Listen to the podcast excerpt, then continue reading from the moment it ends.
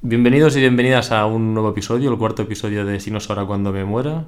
Yo soy David y estoy con Laura. Hola. Y hoy hemos ido de excursión a ver el WordPress Photo, la exposición, y vamos a hablar un poco de los conceptos que, y dudas que nos han salido a raíz de esta exposición. Sí. Y dejaremos para el final las críticas físicas sobre la exposición, así que no hace falta que hayáis visto la expo. De todas formas, deciros que en, en su página web están todas las fotos de, de todos los proyectos gratis y podéis ver todas las fotos ahí. E incluso... Mientras vas escuchando el podcast, Sí. puedes ir viendo en el ordenador, en la página web. Exacto. Incluso vas a ver más fotos que las que hemos visto nosotros. Correcto. Porque en la expo no están todas las fotos de todos los proyectos. Hmm. Pero es algo que ya comentaremos más adelante. En la segunda parte. Primeras impresiones así a bola pluma. Bueno, es una exposición que yo, mm, no sé, obsesivamente voy cada año como buena fotógrafa que soy. Y es una que es, bueno, siempre es algo bastante decepcionada y siempre es algo con muchas críticas y es algo como que pienso que no es una exposición que me represente como profesional fotógrafa y no, no me, o sea, entiendo el por qué tanta gente la visita, pero a la vez pienso que no es la manera de representar la fotografía. Es cierto que es quizá es la expo donde más gente no fotógrafa va a ver, o sea, relacionada con la fotografía. Pero de calle, o sea, muy lejanamente. Y Hmm. yo creo que no está a la altura de lo... No sé, o sea, nosotros como quizá como consumidores de fotografía no está a la altura, pero para un público general quizás sí que está a la altura. Sí, considero también que la importancia del premio en sí en, dentro de los fotógrafos también es como un gran qué. Se hace como pues súper importante este premio, el mejor fotógrafo, la mejor foto y entonces creo que eso también da como, ah, voy a conocer la mejor foto, voy a ver la mejor foto de, de este año.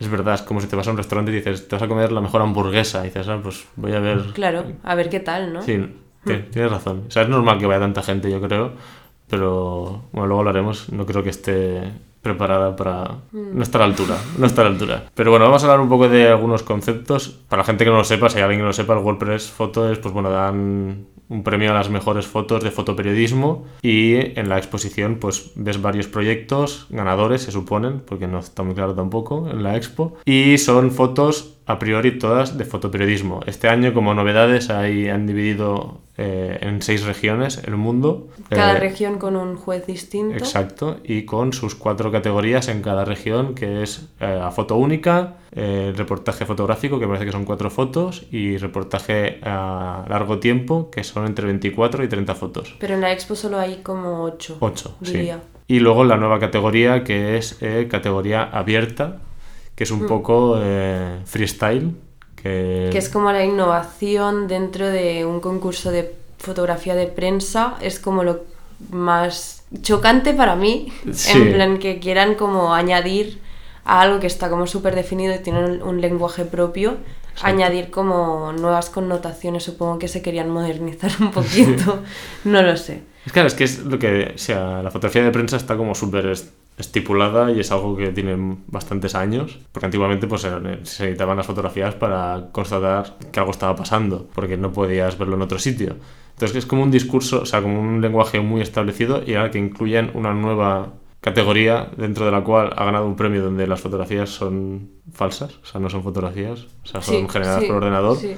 Es como que guay por el, el esfuerzo, ¿no? De que Y se- por la innovación, Sí. porque también es importante, bueno, hablar de las inteligencias ar- artificiales, de las fake news, de, bueno, la manipulación de la prensa, de los medios, eso es súper importante, pero de repente es muy chocante que un concurso basado en la propia prensa, pues como que, no sé, ha, ha sido todo muy confuso en esta exposición. Y además, como que la mayoría, excepto este y otro proyecto, lo demás, como que son creativos, pero tampoco son súper creativos. Básicamente son fotografías que podrían estar dentro del concurso, pero Mm. con un plus de algo creativo. Pienso que el, el concepto de, de fotografía abierta ha sido fotografía eh, manipulada. Posteriormente, una pues ha hecho agujeros, otro ha hecho bordado y otra ha hecho kintsugi, que es una técnica japonesa que usaban para arreglar las, las porcelanas con polvo de oro. Y, y esto es la innovación, pero realmente es de base a una fotografía que podría ser pues documental o fotoperiodismo Sí. con una, pues, ¿cómo se dice? Un extra. Un extra, sí. Un, un topping. Sí, sí, un, un- un topping, que no estoy criticando a, ver. O sea, está guay, pero quiero decir, es que me parece que la fotografía de base está dentro de las, Hmm. del lenguaje de fotoperiodismo, excepto estos dos proyectos que hablaremos al final. Sí. Pero, no sé, me- me- me- es como que quiero ser un poquito más guay. O sea, ha no, sido extraño. Es que hasta qué punto uno puede ser creativo con la fotografía de prensa. Es que. Es que. Vaya pregunta te acabo de hacer que no habíamos pactado para nada. Me queda un poco en blanco. Además, hoy estoy yendo bastante lenta a nivel cerebral. Bueno, pues vamos lento. Bueno, Si quieres em, contesto yo antes. Pienso que la manipulación de la fotografía es como algo súper improcedente. Además, en este concurso que siempre se ha... Está prohibidísimo. Está súper prohibido reencuadrar, está prohibido editar, está prohibido hacer pues manipulación en Photoshop. Obviamente. Y de repente hacer manipulación, que tengo que decir que es manipulación manual, o sea que es... Los rasguños son directamente a la fotografía que ya estaba previamente hecha, o sea que también quizás hay como un juicio que nosotros no sabemos en, en ese sentido, que tiene que ha- haber como una fotografía que no está manipulada y tú manipulas previamente. Bueno, aparte de eso, eh, no tiene ningún sentido, o sea, no, no me parece, no corresponde al lenguaje que estamos acostumbrados a, a la fotografía de prensa. Pero yo también creo que es como... Creo que en algún punto se tendrá que ser más creativo a la hora de la fotografía de prensa. Y no, no Hmm. te hablo de modificar las fotos. No, pero rehuye a la objetividad que tanto la información veraz y Sí. estas cosas que predica la fotografía de prensa, o sea, rehuye un montón que tú la manipules y que se esté viendo que la estás manipulando. Ya, es cierto, es. Pero es que no sé, es que me parece que, por ejemplo, se puede ser creativo haciendo fotografía normal, o sea, sin, Sí. eh, sin contar algo de una forma distinta. Para mí eso es Sí. más creativo que, que no pues, pintar encima de una foto, por ejemplo. Sí, hablábamos antes de entrar en la expo, hablábamos de un proyecto de Sophie Calle, Sophie Cole, no sé cómo se pronuncia, que fue a la Bienal de, de Venecia. No sé si era de Venecia. Bueno, Me sea como sea, habrá un link en la descripción Bueno, eh, o hecho, en- o en he Instagram. hecho un poco un triple, luego corroboramos la información y linkeamos. Bueno, que hacía, mm, su madre estaba en sus últimos días de vida y de repente cambió el proyecto y hizo un vídeo de los últimos momentos de su madre. Entonces hablábamos como de la manera que tiene la gente de hablar de la misma cosa. Sí, Sophie Cole en este sentido fue como muy directa a pues enseñar cómo se estaba muriendo su madre y de repente yo también le comenté que vi un proyecto que hablaba de lo mismo, de la pérdida de un familiar, pero mostrando cómo se va vaciando el, el domicilio de esta persona y cómo pues la ausencia es Sí. protagonista, no la persona que se está yendo. Entonces, no sé por qué estaba diciendo esto. sí, porque de una misma forma... Exacto. o sea, o sea, una cosa se Exacto. puede fotografiar de muchas formas, Exacto. Y que más el creativa o menos. Exacto. Y que el punto de vista que tú le des también como que dice mucho de ti. Claro, es que sí, por ejemplo, lo vamos a hablar más adelante, pero hay varios proyectos que hablan de incendios forestales y todos los proyectos fotografían el incendio de una forma muy distinta. Hmm. Está el que lo fotografía muy directamente a la persona sufriendo delante del incendio y está el que fotografía el incendio sin enseñar prácticamente ninguna sola llama. Y luego hay otro que incluso solo fotografía, eh, no solo fotografía, pero se centra más en el humo del incendio. Entonces es un mismo tópico fotografiado por diferentes personas, diferentes fotógrafos de diferentes partes del mundo, que cada uno se fija en una cosa distinta. Entonces eso, yo creo que también la creatividad del fotógrafo parte de cómo, en qué se fija. No y también de cómo en- le afecta lo que está tratando. O sea, Sí. si él es un, un fotógrafo, bueno, el fotógrafo está directamente afectado por lo que está fotografiando o es simplemente una persona que está observando el problema. Eso también es, bueno, se puede leer en la narrativa de las fotografías. Sí. Si de repente eres un fotógrafo francés que ha ido a, a fotografiar A el conflicto de Ucrania, pues quizás no tendrás el mismo punto de vista que un propio fotógrafo de Ucrania. Sí, eso ya ahondaremos más adelante. Correcto. Pero antes, acabar de cerrar que, por ejemplo, para mí siempre la categoría que más me gusta es la de proyecto de largo término, pero porque se acerca más a la fotografía documental, que esto es lo que hablábamos también, diferenciar un poco entre el fotoperiodismo y la fotografía documental, que cual hemos llegado a la conclusión un poco que la diferencia es que la fotografía de prensa se centra mucho más en la actualidad, En en, la la noticia, noticia, en lo en que está ya. pasando ahora, ya, Sí. ya, ya, ya. En cambio, un proyecto de, de largo término, un documental, eh, se centra más en algo quizá más atemporal, en contar una historia, quizá también en una implicación con el sujeto, Hmm. que haya una narrativa. Una narrativa más cuidada, que no sea el mero hecho de yo estaba en el conflicto y pues me tocó sacar la Exacto. foto porque me ha llamado la agencia de turno o porque de repente estoy allí y pues veo la foto y la hago. Esto nos lleva, o a mí me lleva siempre un poco al esta gran mentira que se dice que una imagen vale más que mil palabras, que es para mí es mentira totalmente, porque una imagen Eh, hay muchas cosas. Primero tiene que ir acompañada de un pie de foto, que te pongan un contexto, y si puede ser un contexto bien amplio, porque hoy en día en el mundo están pasando miles de cosas, que sí que es guay que esta exposición te enseña las miles de cosas que están pasando en el mundo que quizás no te enteras, porque, por lo que sea, pero tiene que haber un contexto de la fotografía. Y luego, claro, una sola fotografía, el fotógrafo está enfocando una parte y está dejando fuera de la foto muchas cosas que quizá pues no sabemos qué son. Claro, o sea, es- es- el mero hecho de encuadrar ya es ser subjetivo. Sí, O totalmente. sea, que la objetividad no existe realmente en, en el... Y es imposible porque es un sujeto el que está haciendo Sí. la foto. O sea, para ser totalmente objetivo la cámara tendría que tener vida, vida propia y aún así si tuviera vida propia estaría teniendo un tipo de inteligencia para decidir qué sacar fotos. O sea, que es, es imposible. es que Es eso lo he pensado mucho, en plan, ¿y si dejo la cámara y que se Claro. programen los disparos? Sería objetividad, ¿no? Porque yo he colocado la cámara. O sea, ya que estoy... necesitarías una cámara que enfoque a 360 grados y a todos los Claro, lados. claro. Y entonces que sea la cámara que pues está ahí y va programada, pues yo que sé, cuatro veces al día aleatorio saca una foto. Pero es que es imposible, es que no. Yo te digo que una imagen, imagínate, una imagen solo para explicar una historia que muchas son de alta complejidad a nivel, pues yo que sé, estructural, económico, eh, gubernamental, pues una imagen sin pie de foto pues no tiene casi ningún tipo de... de- o sea, no quiere decir que no tenga validez, pero es muy difícil que cuente una historia. Puede sugerir una historia y puede sugerir cosas al espectador que ve la foto, obviamente.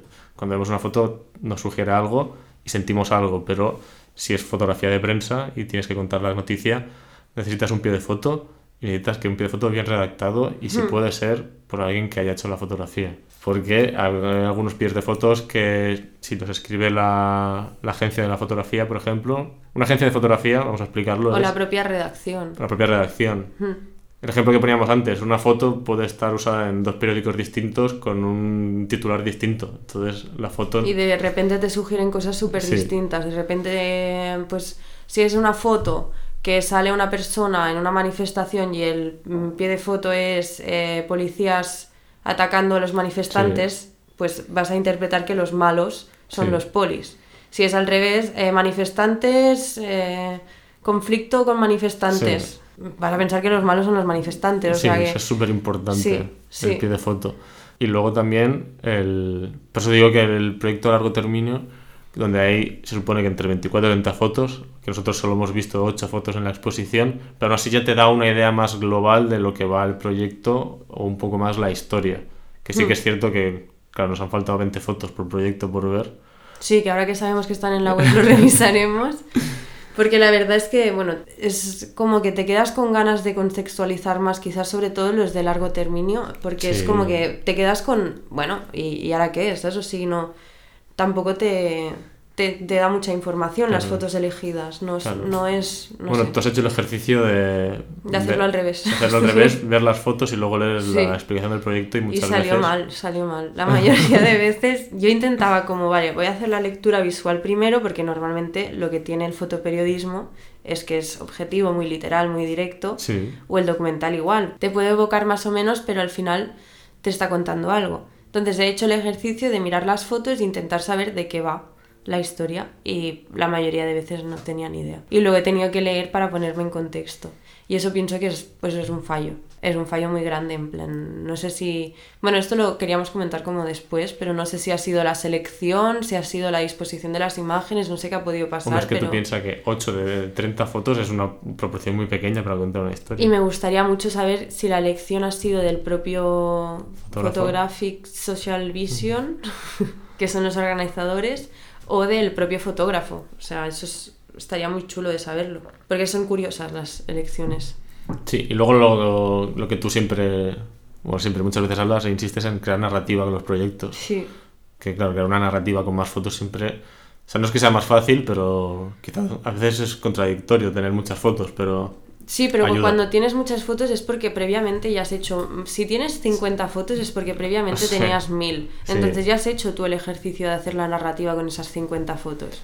Lo que no entiendo es por qué, por qué te limitan a 8. De repente tú tienes un proyecto de 30. O sea, es como que el, el- el proyecto lo van a ver incompleto, no lo van a ver tal cual tú Sí. lo has querido. Y también el hecho Eso de... es extraño. Sí, y el estar mucho tiempo haciendo un proyecto Sí, hace que también te impliques más. sí, el y- cariño, como si fuera un hijo. Sí, no, y Total. luego lo que decíamos del fotógrafo que va ve desde fuera o el fotógrafo que vive desde dentro le afecta Hmm. el de esto. Que quizá tú al principio no te afecta, te han enviado allí y no te afecta, pero al estar dos o tres, cuatro, cinco, seis años empiezas a empatizar con las obviamente empiezas a empatizar con las personas y te empieza a afectar a ti de una forma indirecta. Obviamente es muy egoísta decir que el fotógrafo está sufriendo igual que las personas implicadas o fotografiadas, pero obviamente si estás más tiempo con ellos se establecen unos vínculos y esos vínculos afectan totalmente, totalmente a la forma de a la fotografiar. manera de ver Sí, sí. totalmente, sí, sí. Porque, y seguramente sí, sí. sea mutable en, en el, En el o sea, proyecto, sí. en el Las eje- fotos finales seguramente sean mejores que las del principio en todos los proyectos, Sí. casi seguro. Las primeras de... Yo pienso ahora, si de repente tengo que estar seis, seis años en un sitio sacando fotos, pienso que al principio quizás sacaría fotos como más, obje- más objetos, Sí, rollo más de con el sitio, el contexto y poco a poco ir acer- acercándome a la gente para poder contar su verdad. Como la cámara es un instrumento para mí, yo soy un instrumento para ellos. Exacto, para... sí, sí, sí. pienso que es al final como una cadena de, de favores. no, no, esto, no lo hemos, esto no lo hemos hablado, pero se me acaba de ocurrir ahora. ¿Qué opinamos de que el mérito se lo lleve el fotógrafo y no las personas fotografiadas? Mm, Mal, mal. Porque en verdad, joder, Bueno, el mérito de la desgracia no creo que exista, porque, o sea, la mayor parte del, del WordPress son desgracias. Ya, sí. Pero pienso que sí que se valora poco el hecho de abrirle las puertas a un fotógrafo que esté contigo cada día, Mm. a, a fotografiar tu día a día, la generosidad y la, o sea, de, de, vale, mm, vienes a mi poblado, bienvenido. Sí, Es- joder. estos somos, eh, y esto pienso que no se valora mucho. Aparte del mérito también como que del, del que es fotografiado, de, bueno, de abrir las puertas, de estar dispuesto a, a- a exponerse, porque al final es eso. Es, Sí, te estás exponiendo, sí. es el fotógrafo o la agencia ha considerado que pues, que esto también como que tu historia se tiene que contar y viene una persona externa a contarla entonces eso es como también brindar mucha confianza a la que la cuenta a la persona que está contando Ya. tu historia Y lo que hablábamos antes de si el problema te afecta a ti, creo que también lo vas a... Porque claro, ya vamos a saltar un poco al tema de la ética, ¿no? Yo creo que ¿por qué tiene que ir alguien de fuera a contar algo que está pasando en un sitio? Yo creo que también es deber, bueno, no es deber, nadie tiene el deber de nada, ¿no? Y la... Pero sí que creo que es verdad que es cierto que si hay alguien de esa región en la cual esa persona está, se está siendo afectada por lo que esté pasando, que claro, que hablamos del WordPress, siempre hablamos que está pasando algo malo, porque Hmm. asumimos que todas las noticias del WordPress Sí. son algo malo sí por desgracia. Pues seguramente han pasado cosas buenas este año, pero por, por, eh, por algo no salen esas fotos o no Mm. se les premia esas fotos. Mm. Pero asumamos que está pasando algo malo y esa persona es- está siendo afectada por eso. ¿Por qué no se va a buscar alguna persona que esté siendo afectada que fotografíe desde su punto de vista, sino que siempre enviamos a alguien de fuera a fotografiar eso? pienso que es otra vez la insistencia en el- la fotografía de prensa de la objetividad objetividad y la frialdad al tratar un tema, o sea, al final la objetividad yo creo que se traduce fácilmente porque partiendo de la base que la objetividad no existe, se traduce en frialdad, en yo voy a tratar el conflicto de una manera súper fría e incluso cínica, porque hay veces que dices, ostras, no sé, lo de fotografiar, es que yo tengo clavadísima una foto que ganó el WordPress de un, de un chico en llamas, que no recuerdo qué conflicto era, es que ni, ni siquiera, no me acuerdo, del, me acuerdo de la foto, pero no sé ni de qué hablaba. Era un chico corriendo en llamas. Sí. Eh, uf, ostras, no pot ser no cal. No. Potser mm, puedes contar el conflicto de otra manera que no sea exponiendo a este sujeto en plena violencia, o sea... Pero te y si este sujeto no ha sobrevivido, ¿qué? Ya, te voy a contar una cosa, o sea, te voy a explicar algo que le decía a Caro, que ha venido con nosotros a la expo, que yo creo, o sea, yo puedo hablar desde una muy breve experiencia siendo fotoperiodista y haber estado con fotoperiodistas. Sí que es cierto que he visto muchas charlas sobre fotoperiodismo y tal, que yo creo que el fotoperiodista... Bueno, ya has hecho el... el- Bueno, he hecho el curso de fotoperiodismo. Correcto. Y, pero creo que el fo- porque antes yo pensaba que el fotoperiodismo era lo que tenía que hacer. Hmm. Luego me he dado cuenta que no, que no me gusta nada el lenguaje que usa, que es muy oportunista, que se lucra mucho de los demás, que hay una poca eh, implicación con el sujeto. Sobre todo eso, desde la inmediatez. Y creo que el fotoperiodista en el fondo son personas egoístas, a nivel de que ellos quieren tener la imagen y quieren ser los únicos que tengan esa imagen. Entonces, cuando hacen esas fotos tan terribles que a nosotros nos llaman tanto la atención de cómo podido hacer la foto en ese momento, es porque su puro, no sé si es egoísmo o instinto de fotoperiodista de si hago esta foto y no hay nadie aquí, nadie más va a tener esta foto, puedo ganar, puedo ser el único que, haga esta foto. También los fotoperiodistas en el fondo desean que siempre pase algo para poder fotografiar, porque. Un fotoperiodista mayormente se nutre de que son observadores, entonces necesitan que pase algo para fotografiar. Y aquí hay, hay claros ejemplos de fotoperiodistas que cuando no está pasando nada en su actualidad no saben qué fotografiar, se dedican a fotografiar cosas y esas fotos son bastante malillas O vacías. o vacías y tan... Es que también es, es eso que hablábamos de la impersonalidad de la fotografía de prensa. O sea, al Pues final sí, no me sí, estás sí. diciendo nada de ti. Estás diciendo lo que está pasando, Sí. no me estás contando quién eres. Exacto. Simplemente que, bueno, eres una persona, pues de eso, que como buitre, ¿no? Del, Sí. del- de la desgracia, un poco. Que luego, claro, dentro de este nivel de fotografía desde fuera, pues hay niveles, hay niveles de que hay gente que lo hace mejor y gente que lo hace peor, gente que lo hace con más delicadeza, gente que lo hace con menos delicadeza. Pero bueno, está la eterna, el eterno debate de si está pasando esto porque no puedo fotografiarlo. Ya. Si está pasando, tengo que fotografiarlo y tengo que enseñarlo. Obviamente hay 100.000 maneras de enseñar las cosas. Siempre yo creo que se debe un poco proteger a la persona que está siendo fotografiada, sobre todo si está Sí, en, sí. no sé, en, En algo- una situación tan vulnerable, conf- ¿sabes? Sí, Sí. en una situación de conflicto aún más. O sea, exponerla a estos niveles, a mí me parece, bueno, me parece una brutalidad, diciéndolo así, claro y alto. Sí, eh, a mí, o sea, tengo, yo tengo sentimientos encontrados porque, como te, te decía, el, el ejemplo que dan siempre es, o sea, porque una de las cosas que dicen siempre es por qué tienes que, por qué tiene que ser bonita una foto de algo tan trágico. Y el ejemplo que daba, en este caso era Santi Palacios, en una charla, decía, si tú lees una crónica sobre un conflicto bélico, te interesa que esté bien escrita, que esté, que tenga una buena narrativa para seguir leyendo. Si está mal escrita, tal, te vas a aburrir, no vas a leer la crónica y no vas a saber lo que está pasando. Pues con la fotografía igual, si la fotografía es visualmente eh, llamativa, uno se va a fijar en la fotografía y va a decir, hostia, pues está pasando esto, porque se ha fijado en la fotografía, porque el primer paso es que se vea en la fotografía. Pero es cierto que se puede ser pictóricamente hablando una buena foto y que no sea una, una crueldad ética de la persona que está siendo fotografiada. Totalmente. Eh, no sé, y insisto también en el hecho de que quizá también habría que un poco peinar el qué profesionales hay en la zona del, del conflicto, de lo que esté pasando y quizá recurrir a, a la gente que es del, Sí, porque del lugar. fotógrafos hay debajo las piedras, somos un montón. Sí, exacto. Esto también podríamos ya linkearlo un poco al tema del, de que había una sala entera en la exposición Sí, que, que enseñaba esa sala básicamente. Bueno, esa sala, yo ya os digo, ¿eh? yo he salido de ahí súper confusa, o sea, todo el rato estoy en contradicciones y pienso que toda la exposición está como intentando algo que no tiene muy claro tampoco el qué, como intentando mm, innovar, pero a la vez como siguiendo mm, lenguajes súper típicos de la prensa, en plan, bueno, cosas muy extrañas. Y eso, había una sala únicamente dedicada, que estaba muy bien, había un, una- un vídeo proyectándose de los autores hablando de sus obras, que e- era guay porque de repente pues vimos que había más fotos detrás de los proyectos de largo término, de terminio, perdón, y que bueno, pues tenían quizás una lectura muy distinta a lo que ponía al pie de foto. Sí, realmente.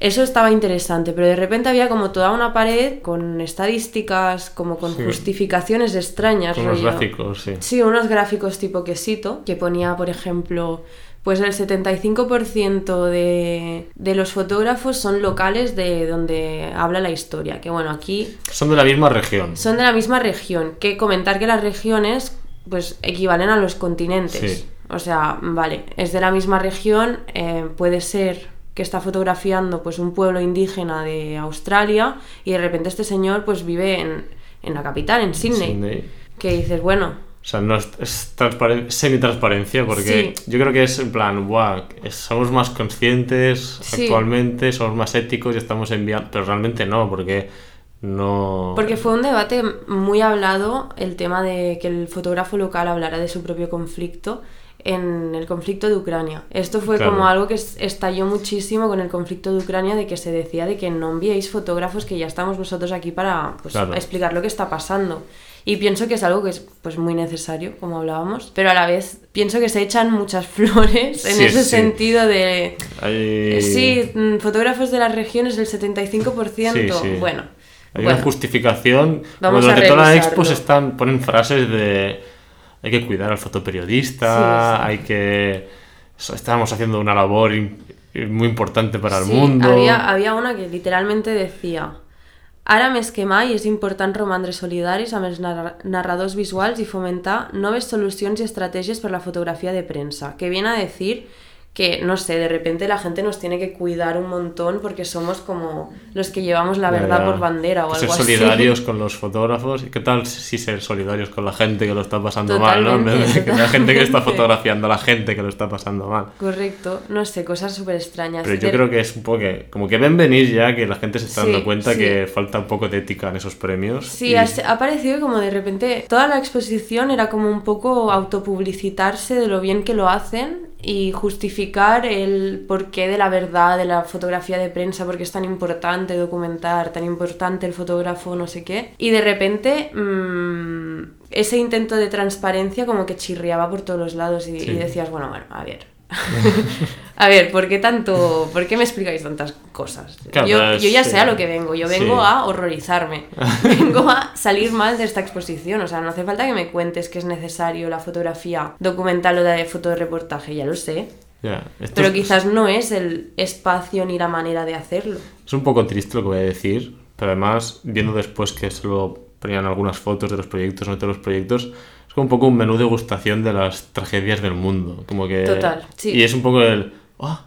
¡Qué bien estamos aquí! ¿no? Es el- Sí, el- sí, sí. El, eh, como el, bueno, ahí qué mal lo Sí, pasa, sí. ¿no? Qué pena. Pero bueno, yo me voy a mi casa. Claro, el proyecto más cercano que tú has visto aquí es el conflicto de Ucrania, Sí, a nivel cercano a nivel regional, quiero decir. sí, totalmente. Luego, claro, podemos hablar del cambio climático Grecia también, que sí que nos afecta a todos, obviamente, pero los desastres los estamos viendo pues muy lejos aún de, de Sí, donde estamos como vivimos. un poquito enajenados a eso. Sí, entonces yo creo que es eso, ¿eh? entras y la gente que es, claro, queremos insistir que nosotros, porque somos muy pesados con la fotografía, pero la gente que va y que no es tan pesada con la fotografía, no se va a plantear si es ético, si no es ético, lo que quieres ver es la mejor foto, eh, ir a la expo a la que todo el mundo va y no se va a plantear ninguna duda ni se va a generar ningún tipo de debate el mayor número de los casos. Nosotros sí porque somos unos rayados, básicamente. Sí, porque, bueno, es una expo que ya íbamos como predispuestos negativamente. Sí.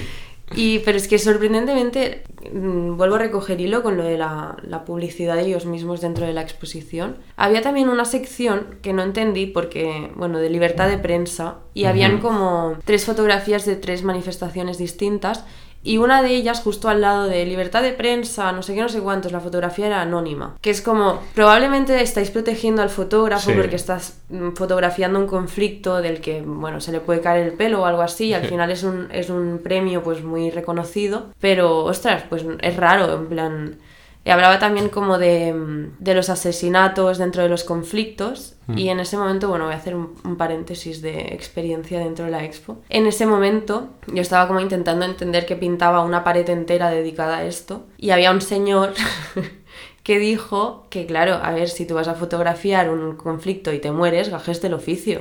Claro, ¿de dónde vas ahí a fotografía? Y no sé, no sé, ha sido una experiencia rarísima el Sí. estar allí, además compartir, que va a sonar súper elitista y me jode un montón porque lo que sobre todo a mí me encantaría es que la gente pues tuviera una cultura visual como para, para poder entender la fotografía al igual que lo hacemos nosotros, y ir a las exposiciones y poder ser críticos en, en torno a la ética o en torno a cómo está presentada la fotografía. Pero de repente compartir espacio con gente que quizás ha ido ahí por el morbo, por ver la mejor foto o por el mero hecho de que, bueno, se sabe que Wordpress pues solo proyecta desgracias, uf, me ha costado. Bueno, a me ver. ha costado porque he ido escuchando comentarios que decía, madre Sí, mía. sí. Pues a ver, ya directamente lo que ha dicho Caro es que el, el, bueno, el señor que está dando la visita guiada, cuando ha llegado posiblemente a una foto que tenga quizá una de las peores historias más trágicas Sí, la- y la tristes de sí, súper esto, triste. Ha dicho, bueno, esta es una de las mejores historias. En plan, este es el mejor drama que tenemos aquí. Un poco, por favor, o sea, mejores historias, quiero decir. Me pongo las Al botas. revés, esta es la peor historia, ¿sabes? Que está fotografiada, sí, una foto y tal, pero Sí, es una, bueno, es una fotografía que, creo que es la fotografía ganadora. única ganadora, que es una fotografía que se ve un paisaje donde hay como diferentes cruces con vestidos rojos y hay como una hilera de vestidos rojos en cruces y, y el cielo está como tormentoso, hay un arco iris, la luz es como un poco roja, apocalíptica y bueno, en el pie de foto se lee que pues son niños asesinados eh, por una, una escuela que era como bastante colonial y que intentaba como pues obligar a la gente a, absorber una cultura que no era suya propia. Exacto. O sea, terri- Terrible, horrible, o sea, han dicho que la mejor historia según el... sí, Claro, la gente por eso va a ver cuál es el, el- el morbo. sí. Y como está lejos, Exacto. Como... que en, en verdad no está tan lejos, porque el cambio climático es lo que decías, nos afecta a todos, los problemas raciales nos afectan a todos, porque al final Sí. aquí en Barcelona me dirás, Ya, me dirás que no hay, no hay conflictos Totalmente. raciales, homofobos, masclistas, hay de todo, de, to- de todos. de todo, a la carta. Pero claro, aquí no los enseñamos, aquí no fotografiamos los que pasan aquí, nos No. cuesta más. Pero lo que te decía antes, porque como admitir una derrota de nuestro sistema o de nuestro... Sí. Y, y solo nos interesa a nosotros publicar buenas noticias sobre nosotros y enseñar las malas bien lejos. Claro. Y fotografiar bien lejos y, y- y que, bueno, aún está allí, aún está muy lejos. no nos- Claro, claro, y nosotros estamos súper bien. Sí. Y mira qué bien estamos, quédate. quédate en Barcelona. ¿Qué, qué más queríamos comentar? Bueno, Eh, el tema del morbo Sí, es un, un gran qué. Siempre pasa esto, ¿eh? Eh, yo creo que hay gente que también se da cuenta ya que es puro morbo y que dice, joder, es que va así, las fotos son a ver qué, cuál es más triste. Y, decir, decir que en ningún momento estamos criticando las obras de los fotógrafos. No, o sea, esto es un trabajo que han hecho ellos, de la manera que sea, que yo pienso que es más como una crítica al, al que juzga. Para... Es que es eso, yo creo que el problema es más del, del juez. Del que juzga y valora de que esto sea un, un- pues como una gran cosa, ¿no? Para enseñar al mundo. Claro. Y que de repente me dio como mucha curiosidad porque ponía en, en la habitación esta de las estadísticas, ponía que había cuatro mil y pico fotógrafos que se habían presentado en el proyecto y pensé, ¿cuántos temas? ¿Qué es que es eso? ¿Cuántos Un temas? mogollón de temas y de repente los únicos que salen son, Todos bueno, malos. desgracias. Evidentemente Desgracias. hay un mogollón de desgracias y creo que también es una vía de comunicación porque es, es verdad que yo, por ejemplo, hay cosas que no me entero si no es a través de la fotografía, de festivales de fotoperiodismo sobre todo. Sí, yo, por ejemplo, hace Por la- años que decidí no ver las noticias por salud propia mental, ¿sabes? Sí. Entonces, claro, Sí. vengo allí y me llevo una, una hostia No, de pero yo realidad. que, yo que es- consumo las noticias, esto no son, bueno, no- temas más genéricos quizás Sí. sí, pero temas más concretos no, no, no salen en los medios. Y es una manera también de conocer qué está pasando en el mundo, pero desde un punto de vista que pienso que es... Ay, Ay. ay. Que si no tienes pues el, el- como el bichito de la curiosidad de contrastar la información, pues puede ser problemático, pienso. Sí, yo también creo que, el, y lo hemos comentado, o para mí la forma adecuada o correcta es el buscar una historia, que hay un par de proyectos que son así, y que son los que menos te hacen como daño en el alma al verlos, a pesar de que hablen de cosas bastante malas y terribles, pero son buscar historias locales o historias pequeñitas que representen un problema global. Eh, en este caso había uno, por ejemplo, que o sea, no quería hacer referencias a fotos, pero básicamente es de un cine donde la dueña era mujer y no dejaban entrar a las mujeres a los cines. Y de era un- repente el cine cerró. Sí, y esto es- representa pues todo el problema de toda una región donde tienen un problema, las mujeres tienen un problema terrible que Por los básicamente... talibanes. Sí, pero es una historia de un cine pequeñito y es como, te llega muchísimo más, o sea, es como, ves eso y dices, hostia puta, o sea, joder, o sea, mucho más, empatizas muchísimo más que ponte yo que sé, alguien que llega a un sitio, eh, saca las fotos de algo que está pasando, las envían, las suben a internet y se va de allí. Hmm. Y no sé, yo creo que es un poco al final lo que hablábamos de la ética, que no sé si existe la ética o no. Yo pienso que... es otro dilema que tenemos. Pienso, bueno, hemos llegado como a una conclusión súper prematura, en plan, sin mucha reflexión detrás. Sí. Nuda- nunca nada es definitivo en este podcast. Quizás el, el episodio siguiente Sobre será. todo hoy yo creo que no tenemos ninguna conclusión de nada, No, tenemos no, no, muchos sea, dilemas y muchos... Yo pienso que el fotoperiodismo no es ético y el documental puede serlo más. Yo creo que sí. Por la aproximación que tienes al sujeto y al conflicto y al problema y a la historia, pienso que el fotoperiodismo como que exige una inmediatez no tienes el- la posibilidad de hacer un acercamiento que no sea frío y cínico. Entonces el documental te da esta, esta como terreno temporal a poder aproximarte de otra manera a los, a los problemas y los conflictos. Incluso hacerlos un poquito tuyos. Pero lo que te decía antes, que yo creo que al mundo le da igual la ética, sobre todo a la prensa, y sobre todo, porque al final el fotoperiodismo es información y todos los medios de información, la Información ética, veraz. información. Entre comillas. Eh, no, no, por eso, que quiero decir, la ética eh, es un poco de uno mismo, quiero decir, del fotógrafo decide al final si quiere o no quiere tener ética, tanto Bueno, de- a la hora de fotografiar como tanto a la hora de publicar, porque tú quizás haces una foto porque en el momento de lo que está pasando haces una foto de algo y se ve algo que no debería verse y uno pues dice luego, oye, pues esta no la mando, ¿sabes? A-. Porque si la mandas, los, los de la agencia de fotografía no van a tener ética, ya te lo digo yo, porque lo que quieren es tener la foto. Entonces, sí que es cierto que yo creo que es, la ética es para uno mismo, para decir, oye, mira, hice este proyecto y lo he hecho con unas bases y unos, con unas creencias que yo creo que son las adecuadas y puedo quedarme tranquilo. Luego habrá gente que dirá, oye, si está pasando esto y yo lo fotografío y estoy tranquilo con eso, pues también va a pasar eso. Entonces creo que la ética a la hora de fotografiar depende de uno mismo y, ana- y a- analizando un poco la globalidad de la información y de la fotografía, le da igual la ética. La gran mayoría de las personas les da igual la ética. Y está claro en esta Pero exposición les porque... da igual porque el que consume le da igual. Porque el que Sí, por consume eso está claro. tiene lo que quiere ver. Entonces el que crea, eh, al final es un poco un esclavo, ¿no? De eso, en plan de este círculo que yo no puedo mojarme a nivel político para sacar una foto para un diario. Sí, Se dice, es mentira. es mentira totalmente. Es mentira, pero bueno. Pero que, la ética no, o sea, no existe en la de fotografía, o al menos de- a la hora de consumirla está claro, porque para empezar tú y yo hemos ido a la expo, Hmm. con lo cual les hemos dado dinero a, a WordPress, Bueno, el CCCB. al CCCB, bueno, que es- a su vez le dará dinero al, al WordPress, y a la vez es la expo de fotografía que más gente va en Barcelona, seguro. Con lo cual a la gente le da igual Bueno, la, cuando la hemos ética. estado nosotros habían como tres grupos. Había un montón de gente. Sí. Entonces yo creo que la ética es del que la tiene y, y la quiere seguir, pero que no es un no es algo que mm, pidan en el WordPress, No, obviamente.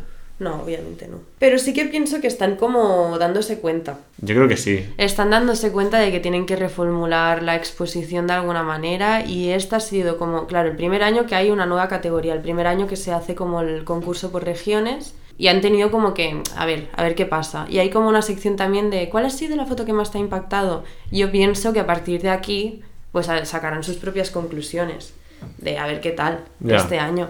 Ya, pero lo que te decíamos, estas reflexiones las tenemos tú y yo y alguna más gente, obviamente, que tener estas reflexiones, pero la gran mayoría de la gente no va a tener estas reflexiones de consumir este tipo de fotografía. Y luego también el... Bueno, ya acabando un poco, el, lo que nos ha llamado la atención también, ha habido dos proyectos que no sabemos cómo han entrado en el WordPress porque se salen totalmente de sí, de todos la los línea. Es que proyectos. yo ya te digo que he salido, he salido, bueno, cortocircuitando por todos los lados, no entendía nada. Hay uno que, bueno, mm, me ha sorprendido muy gratamente, pero que de verdad pienso que el formato no encaja para nada en lo que ha sido hasta hoy, que quizás a partir de este año cambia, yo qué sé. Sí.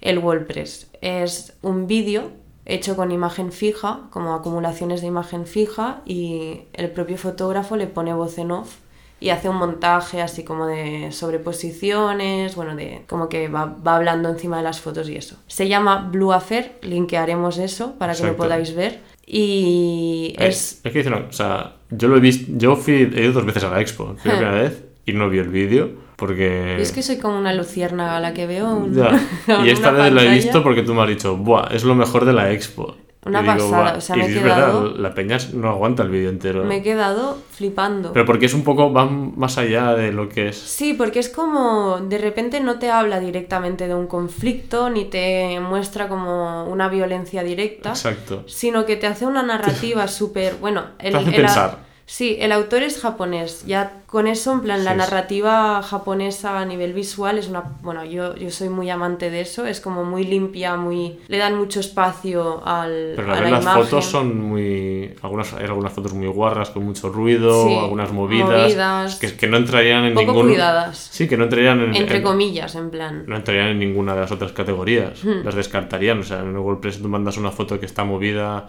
o que está desenfocada o que tiene mucho Totalmente. grano, Mm. no, en- no entra eh, en la categoría. Ha sido muy extraño y además el- la temática en sí tampoco es como... O sea, hablábamos al ver el, después de ver el vídeo en plan, ¿pero de qué habla? ¿De qué, de qué crees, ¿De qué crees que habla? Y yo tenía una conclusión, David tenía otra y Caro tenía otra. Y al final es como que me ha sorprendido mucho que algo tan abstracto, porque al final hablaba, si hablaba de lo que nosotros decimos, Sí, sí, hablaba. hablaba de, po- de pobreza, de la desesperación de la solitud, de bueno, las adicciones, Sí, enfermedades mentales. Sí, enfermedades mentales y finalmente yo creo que el suicidio. Pero No sé, a mí me ha parecido, o sea, y esta es para mí la mejor palabra, en mi opinión, para describir una fotografía cuando, o sea, no sé cómo decirlo, pero cuando una fotografía es como visceral, Hmm. ¿sabes? Como que, sea, cuando he visto ese- esas fotos de ese vídeo, porque al final son una secuencia de fotos más o menos el vídeo, que además que sea son fotos vídeo, buenísimas. Son fotos muy buenas. Como que notaba algo a- aquí en el pechito, que no, no notaba en ningún momento. yo de estaba la- ansiosa, que Eh, yo sí, sí. estaba, de- pero de una ansiedad. No, no, no. Durante toda la expo no he notado eso. Y esas, esas fotos tenían. O sea, me parece como muy de hippie lo voy a decir ahora, Tenían pero alma, sí. tenían alma. Sí, o sea, dilo. ¿sabes? A- Para mí una foto buena es cuando tiene alma. Hay veces que. Voy a hacer ahora una referencia a la música. Hay, hay veces que canciones que tienen todo bien. Tienen unas buenas armonías, tienen unas buenas letras. Hay artistas que les pasa esto. Buenas letras, unas armonías no sé qué, sé cuántos, pero no enganchan porque no tienen Mm, alma. Y mm. otros artistas quizás son más sencillos, son más sucios a la hora de cantar, no sé qué cuántos, pero tienen alma y te identificas más con esos artistas. Pues estas fotos son las fotos que yo busco, que tienen como alma, como... No por eso significa que sean más, más limpias, Hmm. No más bien una, o ordenadas, sea, al no es una foto que saldría en el diario para nada, Nunca, pero de repente es una foto que te toca el corazón. Sí, sí, sí. Bueno, te la apuñala. Te lo apuñala un poquito, sí.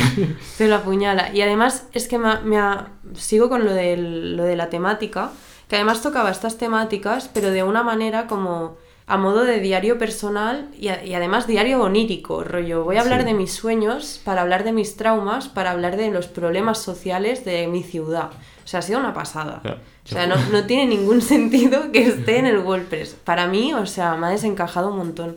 Justamente, sido muy curioso, pero justamente antes estábamos hablando con Caro que cuando vemos una expo, eh, los dos juzgamos la- lo que estamos viendo de la misma manera, en plan, va, esto lo puedo hacer yo o esto no lo puedo hacer yo. y estamos hablando de, de un proyecto, de unas fotos, y digo, es que esto quizá lo podría haber hecho yo.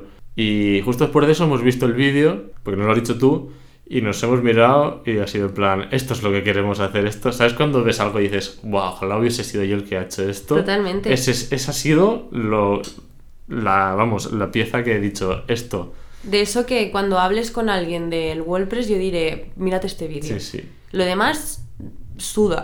Que luego hemos pensado... No, en realidad no, hay, hay proyectos muy Sí. chulos, o sea, no voy a, no voy a discriminar a No, nadie, pero de verdad que esto ha sobresalido para mí y mi, el tipo de fotografía que yo consumo, mucho más acorde que el- lo que yo Sí, encaja mucho más Sí. en tu estilo que... Sí, y de repente ahí en el WordPress me ha descolocado un montón. Pero fíjate lo, lo egoístas que somos. O sea, lo que he dicho antes, que hemos hablado muchas veces, el- la envidia, al final la inspiración es envidia, Sí, ¿no? Porque... Bueno, yo- la línea fina, ¿no? Sí, sí. En plan, buah, yo quiero hacer esto. Ahí es cuando me da la ansiedad ya de, joder, mierda, esto lo- no lo puedo hacer yo, ¿sabes? La típica ansiedad de, de exposición. Y nada, para acabar, vamos a criticar físicamente lo que es... No, no, vamos a criticar, pero vamos a hablar de algunas cosas que la gente que haya ido a la expo quizá va a entender que son cosas que quizás se podrían mejorar a nivel de, de plantear la expo físicamente. Los que no vayáis y lo veáis por la web no tendréis estos dilemas. Exacto. Pero bueno, son cosas que creo que es importante a comentar por el, por el mero hecho de que es una exposición tan importante y que pienso que se invierte mucho dinero Sí. en, en que esto ocurra aquí en Barcelona y que, bueno, lo que representa en sí el- el- la exposición, los premios y tal, pienso que Pienso que... se podría hacer mejor. Para empezar, se podría cambiar la sala ya de alguna vez, en algún momento. Hay salas Sí, mejores bueno, y más grandes, yo sí, creo. parece, no sé, el- Un ¿Cómo? túnel- es un túnel de metro, básicamente. es el, el túnel de los, de los horrores, básicamente. Sí, es un túnel es donde vas viendo. oscuro, las paredes manchadas. Tengo que Sí. comentar, eso no te lo había comentado, pero había partes de la exposición que la pared estaba manchada. Carteles despegados. Carteles despegados, sí, no me he fijado. sí, sí, pies de fotos Bueno, despegados. todo un poco decadente en Los sí. pies de fotos muy mal ordenados. Sí, eran en los pies de fotos, o sea, estaba la, la disposición de las fotografías, que también cuestionable. Sí. Y al lado, en vez de debajo de cada foto Sí, poner exacto. o numerar las fotos y poner Exacto. 1, 2, 3, Sí, 4, sí. de repente te ponían como textos con enters espacios entre ellos y tú tenías que adivinar. Tú hacías Exacto. pues el- lo de la flechita que te hacían hacer en el cole, rollo, esto va con esto. Pues tenías que hacer ese juego. Yo he pasado totalmente de hacer ese juego. Claro, es que... Porque me suponía mucho esfuerzo, o sea, de Sí, repente sí. es una expo súper grande y, tío, Y siendo, que hemos comentado antes, el pie de foto tan importante en, en el fotoperiodismo, ¿cómo haces que sea tan difícil adjuntar el, fo- el pie de texto con, o sea, el pie de foto con la Mm, foto que corresponde? Luego, además, las que había varias fotos, fotos más grandes que otras, sin Mm, ningún tipo sí. de sentido. Sin ningún criterio aparente, o sea, como de repente hacer una... Lo que decíamos como de renovar aires, ¿no? En plan, que de repente para modernizarnos vamos a hacer efecto collage, efecto... Sí, pero es que no... Claro, no quedaba bien porque había fotos que de repente cobraban más importancia que otras cuando no necesariamente era así, o sea, Sí, que sí. yo pienso que sobre todo en lo de lo que hablábamos, ¿no? Haces un proyecto que tiene 30 fotos, de repente lo tienes que reducir a 8 y de repente me pones dos enanas y dos enormes, ¿qué estás haciendo? O sea, me estás como discriminando mi proyecto mogollón. Ya. Oye, no sé, tío, poner las 30 fotos del proyecto, joder, si tenéis un montón de Ya. pasta y unas salas gigantes, Ya. hacerlo bien. Sí, pienso que podrían quizás ocupar todo el espacio del CCCB para hacer una expo de la magnitud que merece, porque bueno, Imagínate ver 20 Tantas- fotos seguidas de un mismo proyecto, es una pasada. O sea, Sí, y no hay ocho pequeñitas ahí que. sí, en el Visa por la Image lo hacen así, o sea, el, el formato de comisariado es siempre el mismo, rollo, hay los filferros, Mm, un marco negro, Marco. Passepartout blanco o sin passepartout a veces y foto, foto, foto, foto, una al lado de la otra. Y todas del mismo tamaño y cuando se termina la, la serie pues pasamos a otra y dan un espaciado entre serie y serie y así vas viendo. Y al final pues tú vas caminando recto, lo tienes así a la altura de los ojos y vas consumiendo el, el proyecto. Yo creo que sería lo Tienes la descripción al principio, como mucho pies de foto si necesita explicación. Pero es que de esa forma, si las pones en línea, puedes poner el pie de foto debajo de cada foto. Te da esa opción. O sea, te das opción, de que es repente. mucho menos lioso. Sí, ha sido lioso. También tenemos que decir que la impresión de las fotos excelente. Eso sí. Excelente, un color brutal. O sea, me ha parecido. Me ha parecido mal que no pusieran qué papel era para yo poder saberlo, pero súper bien. Muy bien. El color, la calidad de la imagen, no se veía para nada. O sea, la impresión no afectaba a la foto No. en sí, a la calidad de la imagen. Sin espejo, o sea, sin cristal. Correcto. Que eso es mu- muy útil a la hora Muy de ver fotos. agradecido. Porque al ser un espacio tan oscuro Sí, y lúgubre, sí. las, las luces como que enfocan directamente a la imagen y eso como con un vidrio no se ve nada. No. O sea, no sirve para nada. Y algo más a criticar en cuanto. Bueno, en general desastre. O sea, está, no está muy bien planteada. O sea, yo creo que, creo que hacen, cada año hacen lo mismo. Ese es el problema, que yo creo que pueden hacerlo mejor. Pero bueno, Sí, pero ha sido rarísimo porque de repente en la entrada tenías una foto grande que luego estaba dentro en un tamaño Más raro. Luego estaba como una foto repetida también proyectada en una pared. sí, el orden de los proyectos no era muy claro tampoco, no, porque te no encontrabas quién, uno no por sabías ahí, quién había, había ganado qué. Tampoco. Era raro, era raro. De repente hubo un, es- un- bueno, habían dos vídeos, había, bueno, tres, contando el que Sí. están los autores explicando las exposiciones y tal. Había uno que era el de Blue Affair, de Kosuke Okahara, y había otro que, si no recuerdo mal, se llamaba Semillas de Sangre, Mm. que estaba de repente en una tele súper pequeñita, con el audio súper bajo, o sea, no entendí nada, era un proyecto que estaba de repente en medio de las, de las, Al de la- la sala, sí, sí, al lado de las fotos, no se escuchaba nada, no se podía ver bien, porque si había una persona delante no podías Sí. ver nada. Está en una esquina, además, que se Sí, junta la gente. y pasaba súper desapercibido y me ha dado mucha pena, que lo voy a mirar por la web porque me ha dado muchísima pena de no... Porque ha ganado un WordPress Photo ese vídeo. De repente sí, está ahí desa- pasando desapercibido, sí, sí. ¿sabes? Y, y luego tienen la sala llena con, Con- la publicidad de ellos mismos. Sí, es- ha sido Con rarísimo. el gráfico de que... Sí. Cabe decir que creo que cuando se emita este podcast ya no podéis ver la expo en físico, al menos aquí en Barcelona, pero Bueno, te no tenéis la web. tenéis la web, podéis verla Correcto. y los dilemas que salen se os van a plantear cuando veáis las fotos y creo que es- está guay. ¿Alguna última palabra, Laura? No.